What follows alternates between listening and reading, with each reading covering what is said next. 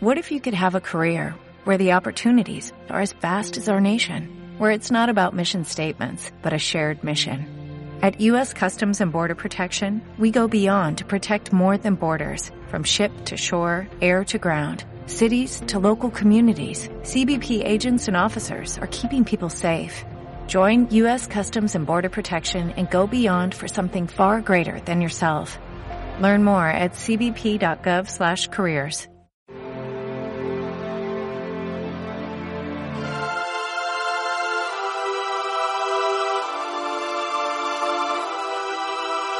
En aquel tiempo dijo Jesús a sus apóstoles, mirad que yo os envío como ovejas entre lobos. Por eso, sed sagaces como serpientes y sencillos como palomas.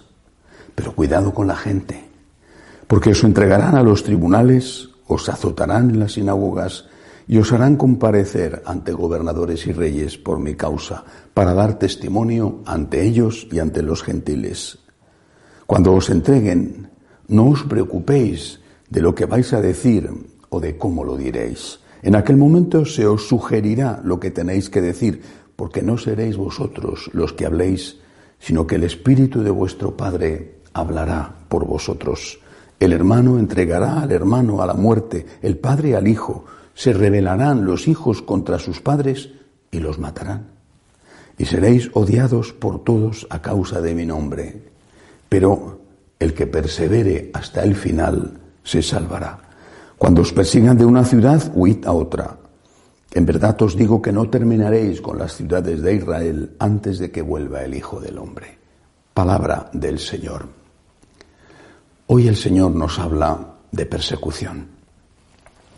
Soy español y con un evangelio como este no puedo dejar de pensar en la terrible persecución que los socialistas y los comunistas desataron contra la Iglesia en mi país, eh, primero en el año 34, breve, y después sobre todo en el año 1936.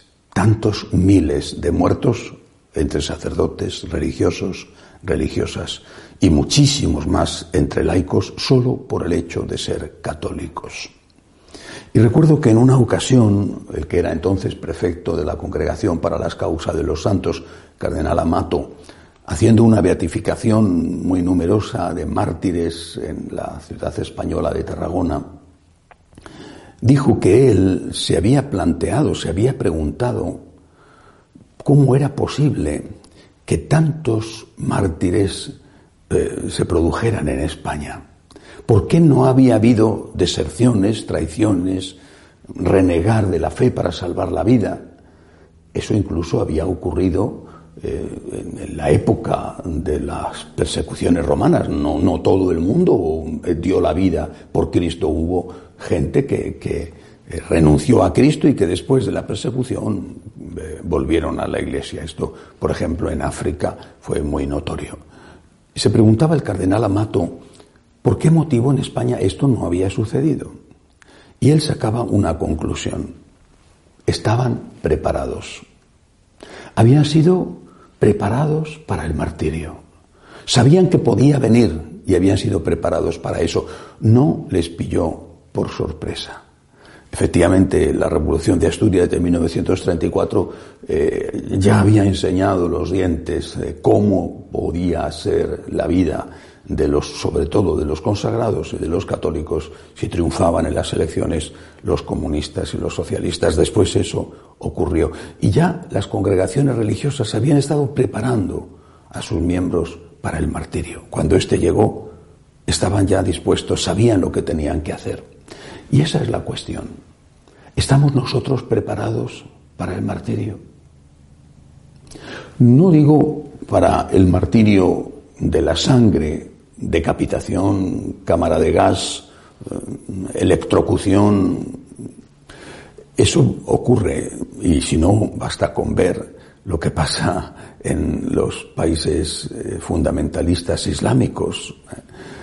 Me refiero para ese otro martirio, para ese otro martirio que nos puede ocurrir y que nos pasa a todos cada día. No el martirio de la espada, sino el martirio del alfiler, de la burla, de la ironía, del desprecio, de que quizá no te hacen avanzar en tu profesión porque eres católico, porque rechazas eh, la ideología de género, porque estás en contra de que eh, la gente sea hombre o mujer en función de su capricho y estás a favor de que es la biología lo que determina eso.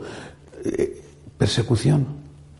Persecución. Recientemente, lo, lo decía un cardenal, estamos ante la persecución del progresismo, decía, eh, la dictadura del progresismo, que es continuación y consecuencia de la dictadura del relativismo. ¿Estamos preparados para eso?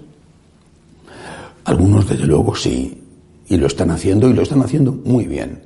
Y quizá no lleguen a la categoría de mártires porque no les harán derramar su sangre, pero pierden su empleo o no progresan en él o simplemente son ridiculizados, burlados.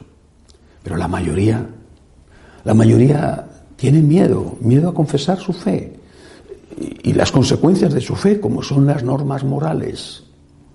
No han preparado, por ejemplo, a sus hijos para ese choque terrible que se produce cuando dejan más o menos completamente el nido familiar y entran en la vida del adulto, por ejemplo, a través de los estudios universitarios, que, ya no viven en casa, muchos de ellos, o después, cuando ya se marchan, empiezan sus trabajos y, comienzan sus relaciones afectivas eh, de noviazgo, no les han preparado, no les han preparado, no les han advertido que van a ser ridiculizados, burlados. Aunque esa burla y esa persecución empieza muchas veces ya en el instituto, cuando son todavía unos adolescentes, y habría que prepararles, por lo tanto, desde la primera adolescencia e incluso desde la infancia. Tenemos que estar preparados. Es a eso a lo que se refiere Jesús cuando dice, sed astutos como las serpientes. Estad preparados. El Señor quiere que nos preparemos para el martirio. Repito, el de la espada o el del alfiler. Quiere que nos preparemos, pero a la vez quiere que demos la cara por Él, que seamos sencillos como las palomas, que demos la cara por Él. Que cuando llegue la hora nos acordemos de que Él nos echó atrás en la cruz. Cuando llegue la hora de confesar su nombre, fuera de la iglesia y también dentro de la iglesia, estemos dispuestos a ser como aquellos mártires que nos han precedido y quizá cuya sangre llevamos en nuestras venas.